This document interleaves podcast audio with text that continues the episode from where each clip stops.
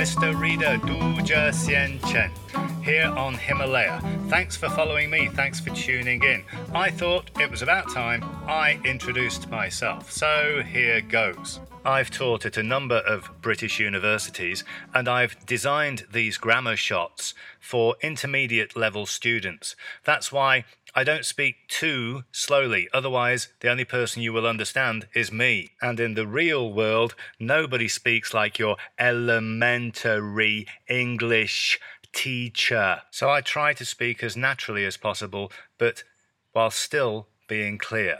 And if you're planning on going to a UK university, then these grammar shots should contribute to you getting a good enough IELTS score to get you there. Similarly, if you're planning on doing a TOEIC qualification or taking the Cambridge English exam, then the grammar shots should again be helpful. I'm hoping that you will find the three minute format very convenient. You can listen to it during a coffee break, on your way to work, on your iPod, or whatever.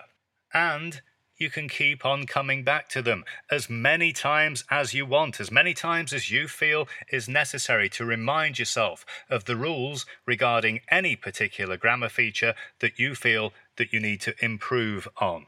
Now, it's not just prospective UK university students who could benefit from the grammar shots. If you're someone who's looking just to improve your general level in English, whether that's for your personal or social life or for your business and professional life, then the grammar shots will be of benefit, helping you to communicate more clearly and accurately.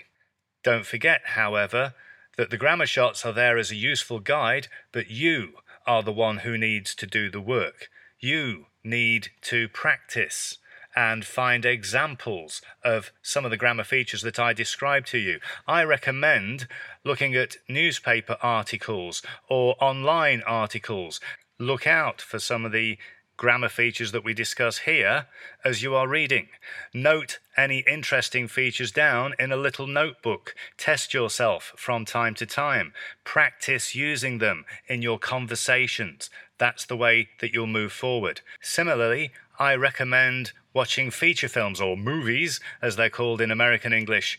And um, yes, watch the ones that are in English and put the English subtitles on. Again, note down any interesting grammar features and how they are used. You will also need to practice speaking fluently.